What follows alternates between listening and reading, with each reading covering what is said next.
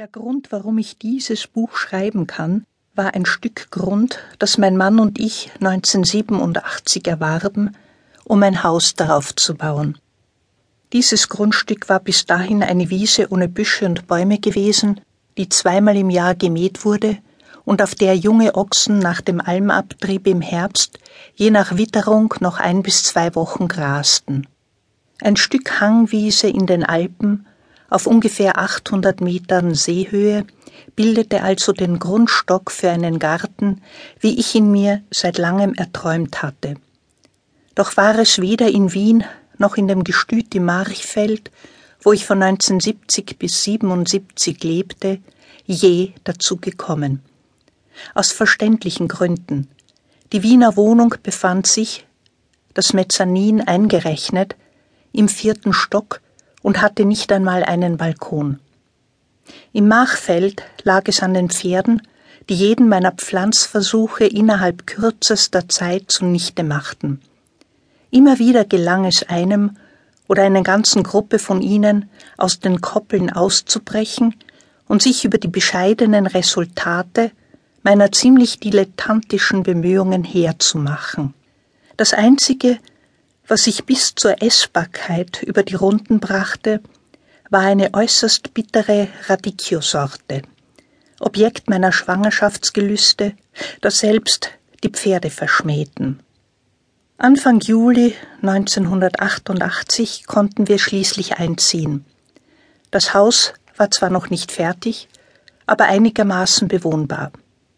Eigentlich war es als Ferienhaus gedacht, mein Sohn war 15 und ging noch in Wien zur Schule. Mein Mann arbeitete in München.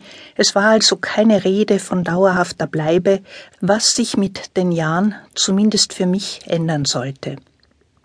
Während ich noch auf die Möglichkeit eines eigenen Gartens wartete, hatte ich jede Menge Bücher zu Rat gezogen.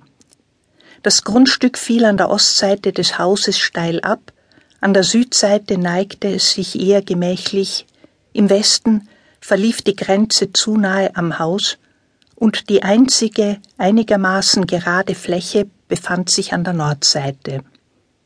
Als es dann tatsächlich darum ging, einen Garten anzulegen, wäre ich auf Praxis angewiesen gewesen, die mir aber rundum fehlte.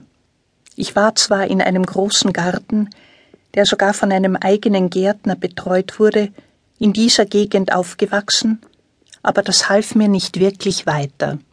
Es blieb nur die Methode von Trial and Error, die ich auch gehörig nutzte, indem ich meiner Fantasie entsprechend Raum ließ. Dabei verliefen die Trials der vielen Errors wegen Überschätzung, Unterschätzung, schlichte Unwissenheit und unerfüllte Erwartungen bei weitem nicht immer so, wie ich es mir gedacht hatte. Es war die Zeit des aufkommenden Biogärtnerns, das in Büchern wie Der Biogarten von Marie-Louise Kräuter und der Zeitschrift Kraut und Rüben propagiert wurde. Dazu versorgte einen der damals noch als Geheimtipp für Eingeweihte geltende Wolf Dieter Storl mit der notwendigen Mythologie zu den notwendigen Kenntnissen.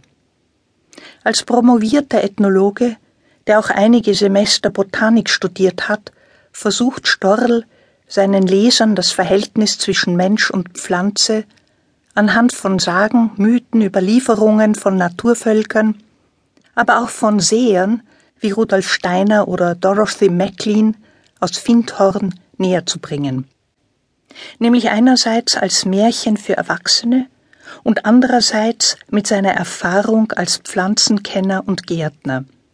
Dabei nähert sich seine Erzählhaltung immer mehr der eines Schamanen an.